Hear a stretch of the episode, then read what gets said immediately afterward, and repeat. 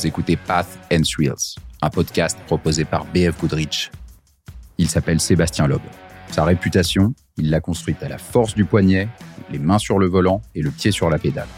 Des kilomètres, il en a parcouru depuis ses premiers essais jusqu'à ses nombreux titres. Français d'abord, puis mondiaux. Toujours avec la même ambition, décrocher la victoire. Premier épisode, direction le Dakar, son grand défi en rallye raid.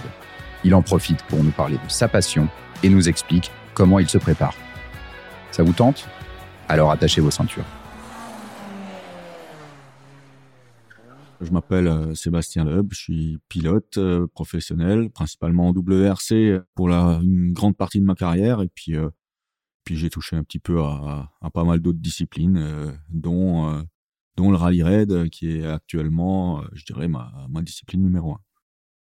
J'ai gagné neuf titres de champion du monde en WRC. J'ai gagné 80 courses, 900 et quelques scratch en spécial, je sais pas exactement. Mais voilà, c'est une carrière bien remplie. Dans ma jeunesse, moi j'ai toujours euh, rêvé de, piloter à la base. Alors euh, en compétition, c'était euh, le, rêve ultime, mais à la base, ma passion, elle était pour le pilotage. Ça a commencé par par faire le con en vélo, ensuite en mobilette. j'ai participé à quelques courses de mobilette à l'époque, ce qui était génial pour moi, j'adorais à partir de mes 18 ans, euh, bah, c'est la voiture qui m'intéressait. Euh, je m'entraînais tout seul, je ne sais pas pourquoi, mais je m'entraînais euh, dans les champs, sur les chemins de terre, etc., à, glisser. Jusqu'au jour où j'ai vu l'opération Rally qui était pour moi bah, la seule opportunité finalement de participer à une compétition. Avant tout, je rêvais même pas à ce moment-là de faire du rallye, je rêvais juste de participer à une course et de faire la course avec les autres. Donc donc j'ai participé à ce rallye jeune, c'était euh, puis finalement ça s'est super bien passé. Euh, je me suis retrouvé euh, premier sur sur la France deux années de suite, ce qui finalement m'a ouvert des portes et, m'a permis de débuter en rallye à la, à la suite de ça. Mais sinon ouais j'ai toujours eu le pilotage, le besoin de chercher les limites en moi. je sais pas d'où ça m'est venu, c'était pas le cas de mes parents. Ma mère était prof de maths, mon père prof de sport, euh, donc euh, rien à voir avec le sport auto, mais euh, j'ai toujours aimé ces sensations, même quand mon père roulait un peu vite en voiture, j'ai toujours adoré. Petit, j'avais un poster de Vatanen avec sa, 205 de l'époque du Dakar dans ma chambre. Je rêvais pas plus de Dakar que de WRC, que de Formule 1 ou quoi, ou même, même ni de moto. En fait, j'aimais tout ce qui avait un moteur et, et tout ce qui allait vite.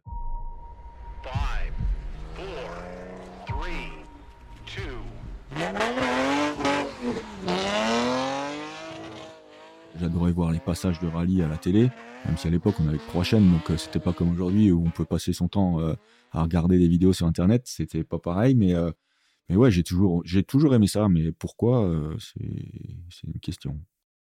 Euh, quand j'étais jeune, euh, bah, les voitures qui me faisaient rêver, euh, c'était une 205 GTI. Hein. c'était les petites voitures de sport de l'époque qui étaient, je dirais, un petit peu à ma portée. forcément, je voyais une Ferrari ou quoi, ça me faisait rêver, mais j'imaginais pas un jour en pouvoir en conduire une. Hein. donc, donc je me contentais de ce qui restait à ma portée, les 205 GTI, les R5 GT Turbo, etc. C'était les voitures qui me, qui me faisaient rêver. D'où me vient ma passion euh, Pour moi, ma passion, elle est, elle est en moi à la base, en fait. Ben ouais, mon, mon père roulait pas hyper vite. Il roulait comme il pouvait. Il aimait bien aussi un peu la vitesse comme ça, mais c'était pas la même passion que moi. Et les, premières fois où euh, c'est même lui qui m'a emmené euh, quand j'étais jeune et que j'avais pas encore mon permis dans les champs. roulait à tour de rôle, à faire des dérapages et d'entrée de jeu, j'étais meilleur que lui, alors que j'avais conduit j'avais conduit à 30 km de ma vie, en fait. Donc, euh, c'est un truc qui était en moi, qui me plaisait, qui me... des sensations que j'adorais. C'est pas vraiment explicable, en fait. Euh, mais c'était euh, un besoin et ça l'est, ça l'est toujours. Bah, moi, ce qui m'a donné envie de faire du off-road, c'est c'est de voir les images du Dakar déjà à la base, parce que c'est probablement les seules images que j'avais vues avant. Les autres rallyes, on en entend un peu moins parler pour l'instant. Euh, maintenant, ça devient un championnat du monde, ça sera peut-être un peu plus médiatisé, mais euh, je dirais que c'est l'ensemble, en fait. C'est le fait de, rouler dans des paysages euh, qu'on n'aurait pas l'occasion de voir quand on, si, si on n'y participait pas. Et en plus de ça, c'est un pilotage qui me va assez bien parce que j'ai goûté au circuit, j'ai goûté à différentes disciplines. Euh, ma discipline de base reste le rallye et, euh, ce qui est, là où je suis doué dans mon pilotage, c'est plutôt dans l'improvisation en fait. C'est pas forcément dans la répétition comme en circuit. Je vois bien qu'en circuit ça a toujours été un peu plus compliqué, mais le fait de rouler à vue en, improvisation totale, de franchir des, obstacles qu'on découvre au fur et à mesure, tout ça dans un environnement euh, est juste euh, incroyable. Et, en prenant le départ d'une spéciale, on sait qu'on part pour 500 km, on sait pas où on va aller, euh, on, suit juste un roadbook, on franchit tous les obstacles sur le chemin. Tout ça avec un pilotage à la découverte, avec toute l'improvisation qui va avec, je trouve ça excitant et amusant.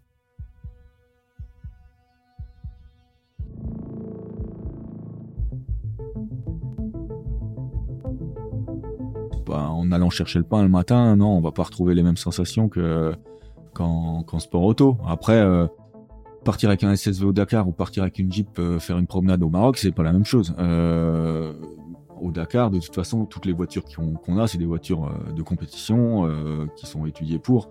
le SSV, je trouve que c'est une belle porte d'entrée en fait, parce que ça permet de rouler à moindre coût qu'une voiture, même si ça reste quand même un budget, mais c'est moins cher, performant, facile.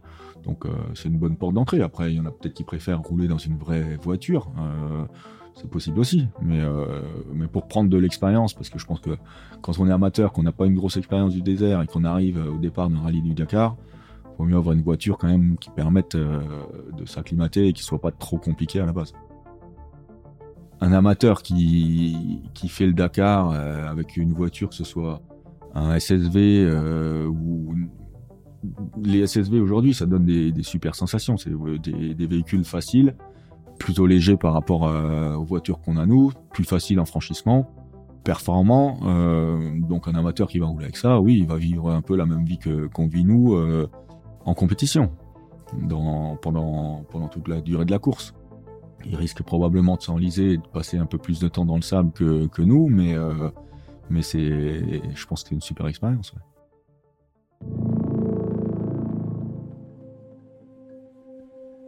Ben, en fait, euh, bon, l'anticipation dans le pilotage, je pars du principe que globalement, euh, sur un rallye comme le Dakar, il faut rouler au niveau de ce qu'on voit. En fait, euh, en fait il faut pas faire confiance au terrain, au désert, même au roadbook, parce qu'on n'est pas forcément pile dessus.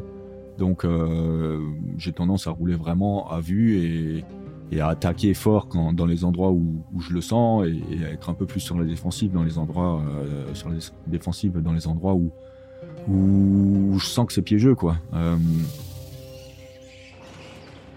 après, euh, sur la gestion de la navigation et de l'ambiance dans la voiture, etc., de garder la motivation, forcément, des fois, ça met un, ça met un coup dur aux deux, hein, au pilote, au copilote, quand on, quand on se perd ou qu'on on s'enlise quand on a un souci en, spécial. Par contre, euh, bah, ce qu'on essaye surtout de faire, c'est forcément sur le moment, euh, parfois on est peut-être un petit peu plus abattu, mais après bah, on reprend le dessus et puis, euh, et puis surtout on en parle et quand on, a, quand on a fait une erreur dans la navigation ou une erreur, en tout cas une erreur humaine qu'on peut comprendre, on essaye aujourd'hui avec mon copilote beaucoup de travailler dessus de définir des stratégies qui nous permettent de ne plus retomber dans la, dans la même erreur, ou au cas où ça arrive, une stratégie pour s'en ressortir le, plus vite possible. Donc euh, c'est beaucoup de travail aussi euh, de communication en parallèle dans, dans l'équipage.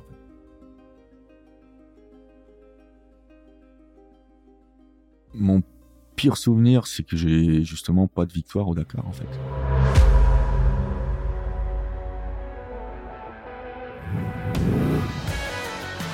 Alors, vous voulez connaître la suite? Dans ce cas, ne ratez pas la deuxième partie consacrée à Sébastien Loeb, à retrouver sur toutes les plateformes.